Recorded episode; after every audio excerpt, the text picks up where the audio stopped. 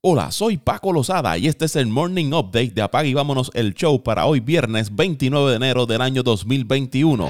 Guiados de la mano de Blake Griffin, los Pistons de Detroit aprovecharon la ausencia de Anthony Davis para vencer a Los Ángeles Lakers 107 a 92. Griffin anotó 23 puntos. Esta es la segunda derrota consecutiva de Los Ángeles. LeBron James tuvo 22 puntos y 10 asistencias, pero solo dos de esos puntos llegaron después de la primera mitad. Wayne Ellington agregó otros 20 puntos para contribuir a la victoria de los Pistons. Los Rockets de Houston vencieron 104 a 101 a los Trail Blazers de Portland. Houston llegó a estar abajo por 20 puntos, pero lograron remontar y aguantar un empuje final de Portland para conquistar la victoria, su cuarta consecutiva. Víctor Oladipo aportó 25 puntos. Christian Wood terminó la noche con 22 puntos y 12 rebotes. En su regreso luego de perderse tres partidos, John Wall aportó otros 20 puntos por Houston. Damian Lillard sumó 30 puntos y 9 asistencias y Gary Trent Jr. agregó 23. Los Trail Blazers no con CJ McCollum.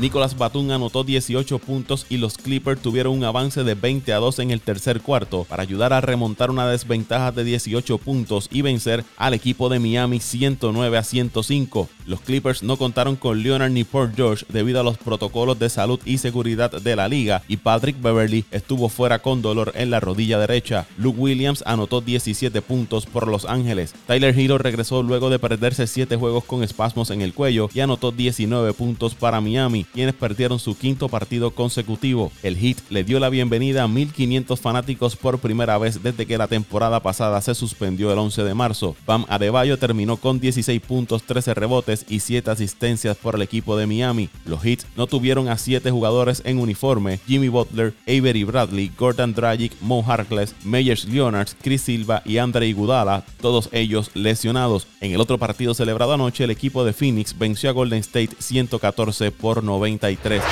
Dirigente de los San Antonio Sports, Craig Popovich, recibió la vacuna de COVID-19, haciendo público ese anuncio para alentar a otros a recibir la vacuna cuando tengan la oportunidad. Popovich dio a conocer la noticia en su cumpleaños número 72. El anuncio se hizo a través de un video publicado en las plataformas de la NBA, tal como lo hizo Karim Abdul-Jabbar de 73 años la semana pasada. Ambos están dentro de las guías de edad establecidas por los Centros para el Control y Prevención de Enfermedades en torno a la elegibilidad para las vacunas en el caso de Popovich y Jabbar, ambos son mayores de 65 años. Desde el punto de vista científico, es una obviedad, es lo correcto para que todos podamos volver a encaminarnos, dijo Popovich en el video.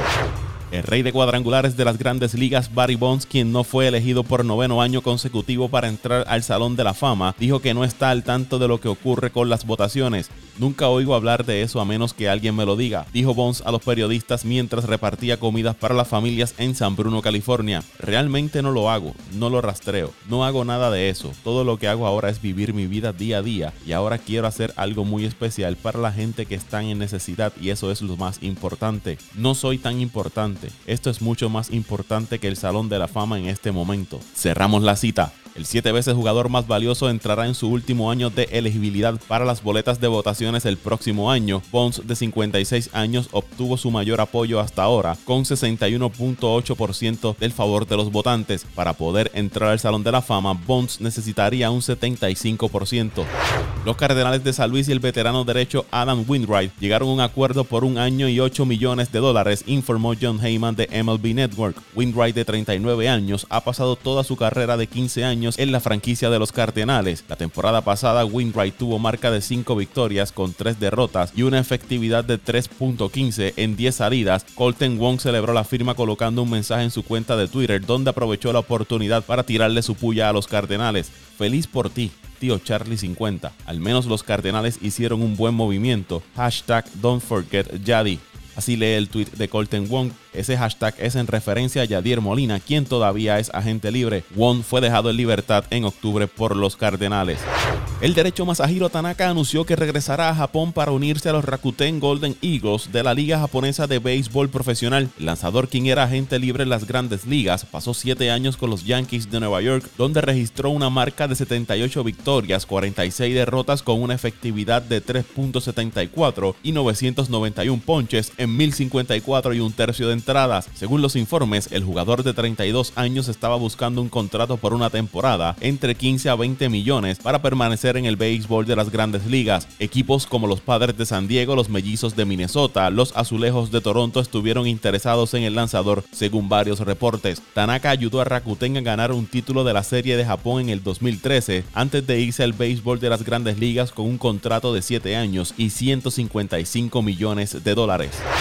La estrella de la NFL de Sean Watson solicitó oficialmente un cambio de los Houston Texas, dijeron varias fuentes a Adam Schefter de ESPN. Watson hizo la solicitud hace semanas y no ha hablado con el nuevo gerente general de los Texans. La noticia llega unos días después de que, según los informes, los Texans decidieran contratar a David Kelly como su nuevo dirigente. La contratación del ex asistente de los Ravens no cambiará la postura de Watson como se informó anteriormente. El contrato de Watson contiene una cláusula de no cambio, por lo que tiene el poder de rechazar posibles destinos. Houston había firmado al quarterback de 25 años hasta la temporada del 2025, después de firmar una extensión de contrato por 4 años y 156 millones de dólares en septiembre. Según los reportes, Watson está frustrado con los dueños de Houston por haber sido excluido de la búsqueda de un gerente general de la franquicia a pesar de las garantías de que lo consultarían.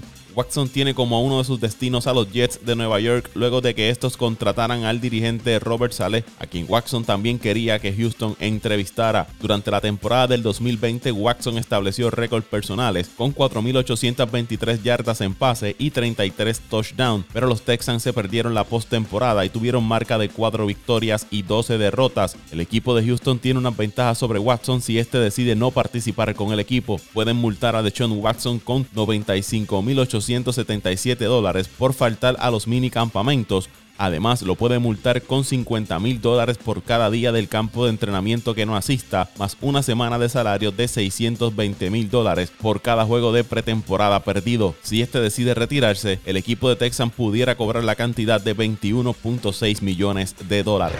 El entrenador del Washington Football Team Ron Rivera recibió buenas noticias el jueves al ser declarado libre de cáncer, anunció su hija Courtney Rivera en Twitter. Rivera se sometió a 7 semanas de tratamiento mientras dirigía al equipo de Washington, llevándolos a la postemporada por primera vez desde el 2015 y consiguiendo el título de la división del este de la Conferencia Nacional de la NFL. Ron Rivera colocó un mensaje en Twitter donde agradecía las oraciones, cartas, textos y notas de aliento y apoyo. show.